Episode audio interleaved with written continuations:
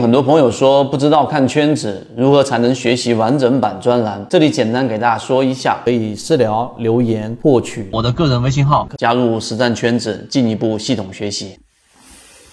今天我们给大家去聊一个关于二元对立的一个话题，在交易当中，我们总是想着赢输、盈利、避免亏损，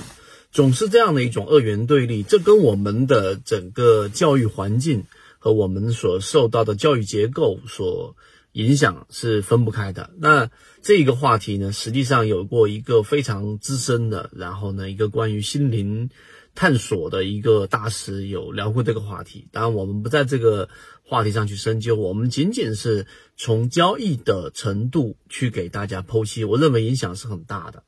首先，第一个，二元对立对我们的交易结构和交易模型的。构筑是不利的，为什么呢？因为就像是一个运动员啊，如果你的这一种思维总是停留在赢和输的这一个层次上，你是很难看到一个更宏观的，或者说一个更深远的一个意义。就像一个棋手，他永远在寻找着最快获胜的方式。他很难找到最好的棋局，很难找到一个稳定性的棋局啊，也就是说，他没有办法去跳脱出从这种二元对立赢或者输、快或者慢的这种二元对立的这个哲学的视角的这个范畴之内啊，总是在里面打转，很难做好交易结构。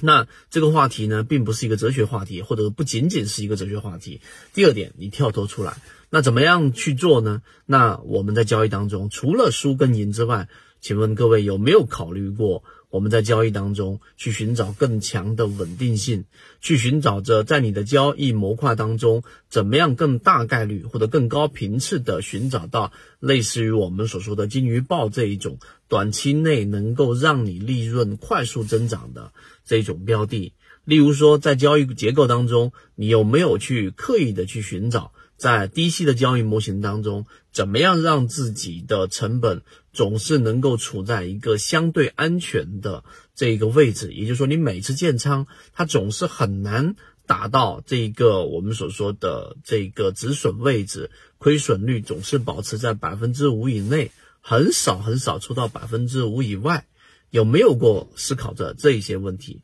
如果你没有思考过这些问题，可能在资金的增长层面上很难走向长远。这个话题可能，嗯，在很多的这个呃大 V 或者说很多的交易者从来都不会给你提及，因为所有的交易者都是我们说的短视的、急功近利的大部分。